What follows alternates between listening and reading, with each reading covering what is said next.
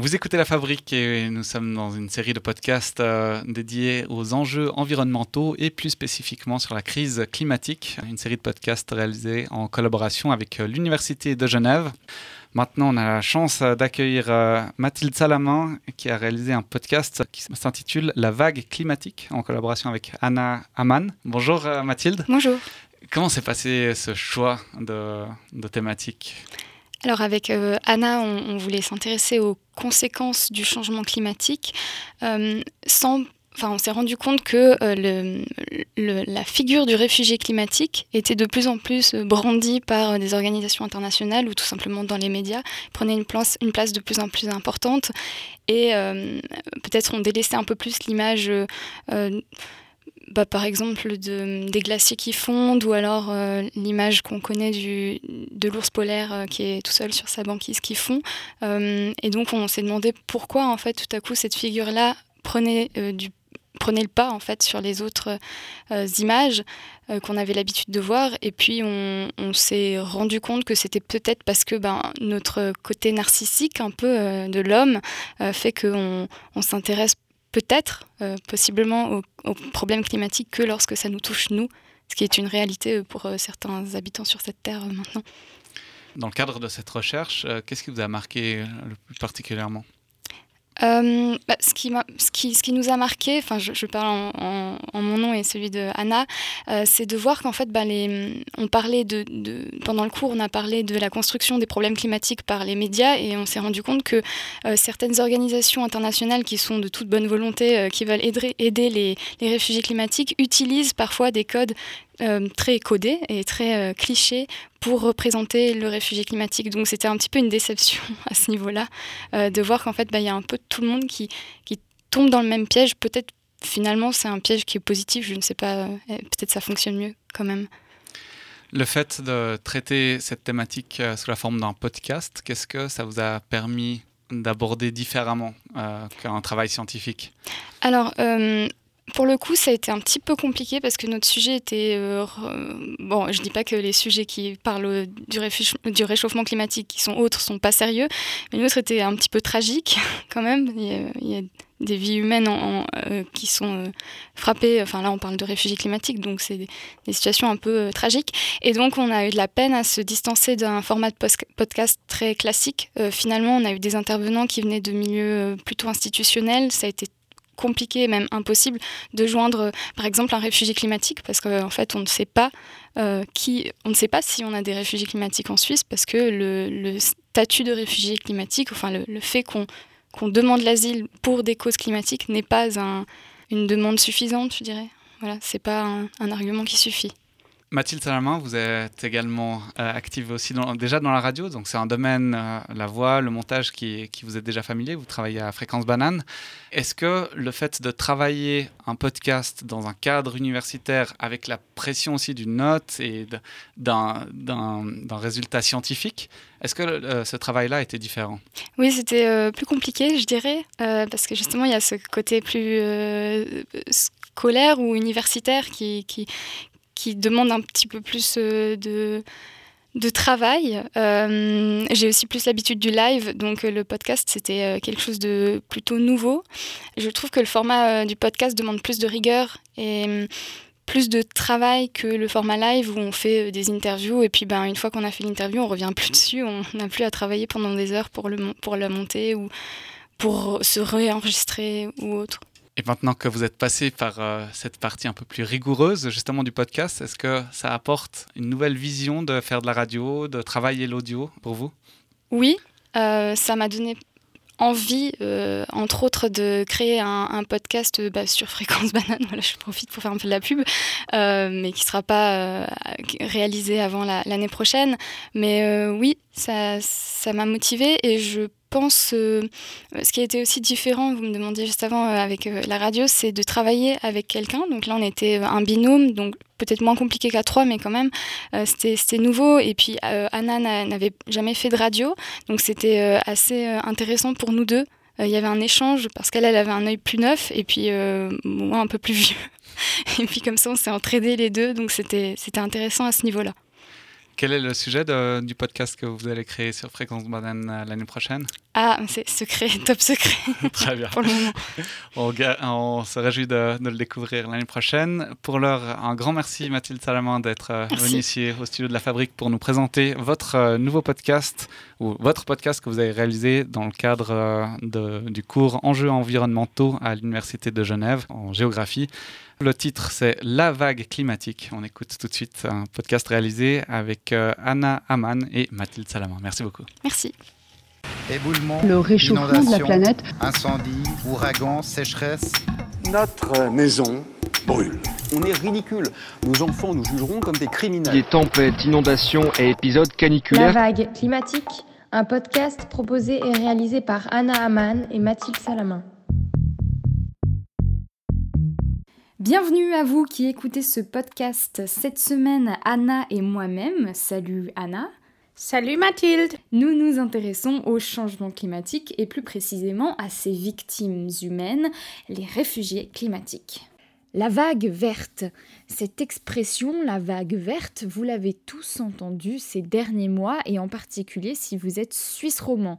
À en croire le département de linguistique de la Haute École zurichoise des sciences appliquées, l'expression la vague verte est l'expression de l'année 2019 en Suisse romande. Deux vagues se sont relayées dans les médias romans, la vague verte, mais aussi la vague de migrants. Et ces deux thèmes ne sont pas si éloignés. Le sujet de la migration n'a peut-être jamais été aussi proche de la problématique climatique. Dans ce podcast, nous parlons réfugiés climatiques avec l'aide de nos experts Atlé Zolberg et Étienne Piguet. Précisons de suite que nous utilisons le terme réfugié climatique, même si celui-ci n'existe pas dans le droit international. Être victime d'événements climatiques extrêmes ne constitue en effet pas une raison suffisante pour acquérir le statut de réfugié. Déplacés climatiques, réfugiés climatiques, réfugiés environnementaux. Mais qui sont-ils? Je te propose d'écouter l'interview d'Atle Solberg pour le découvrir. Je suis actuellement dans le tram genevois et m'apprête à rencontrer Atle Zolberg. Atle Zolberg est le chef du secrétariat de la plateforme on Disasters Placement. Cette plateforme a pris la relève de l'initiative Nansen en 2016. Lancée par la Suisse et la Norvège en 2012, l'initiative Nansen avait pour objectif d'aider les populations risquant des déplacements dans le contexte du changement climatique. La plateforme on Disaster Displacement a pour rôle de poursuivre cet agenda. Direction la Maison de l'Environnement à Genève pour le rencontrer. Monsieur Solberg, quelles sont les raisons climatiques qui poussent une personne à partir de chez elle? Vous savez, il y a beaucoup de différentes situations qui peuvent pousser des personnes à se déplacer. On peut penser à des situations reliées à certains événements climatiques incertains. Ce sont les tempêtes tropicales, un tremblement de terre, les cyclones et des avalanches, ou même des inondations printanières. Donc, toutes ces circonstances pourraient obliger des personnes à se déplacer. Ce que nous savons aussi, c'est que même si vous êtes confronté à une catastrophe naturelle comme un cyclone tropical ou un tremblement de terre, ça ne vous mène pas forcément à vous déplacer. Ça dépend beaucoup de la vulnérabilité de l'individu et aussi de s'il y a des personnes vivant sur cette terre exposées à ce type de catastrophe. Dans beaucoup de circonstances, les personnes sont obligées de quitter leur chez-soi parce que les conséquences d'un tremblement de terre ou d'une tempête les forcent à fuir. Il faut aussi penser qu'il y a des gens qui se déplacent en anticipation d'une catastrophe. Par exemple, si une tempête tropicale est annoncée, les gens ont 72 heures pour se déplacer avant que l'événement ne se produise. Un troisième type de circonstance qui est beaucoup plus difficile à prédire ou à comprendre sont les origines des événements lents et incertains produits par le changement climatique. Vous pouvez penser à l'augmentation du niveau de la mer, la désertification, la salinisation des eaux souterraines. Tous ces problèmes affectent les gens. Le pays concerné mettant-il en place des actions pour limiter la catastrophe? Il existe des exemples de pays qui maximisent réellement leur capacité d'adaptation, mais il y a aussi des situations dans lesquelles les gens ne sont plus capables de s'adapter.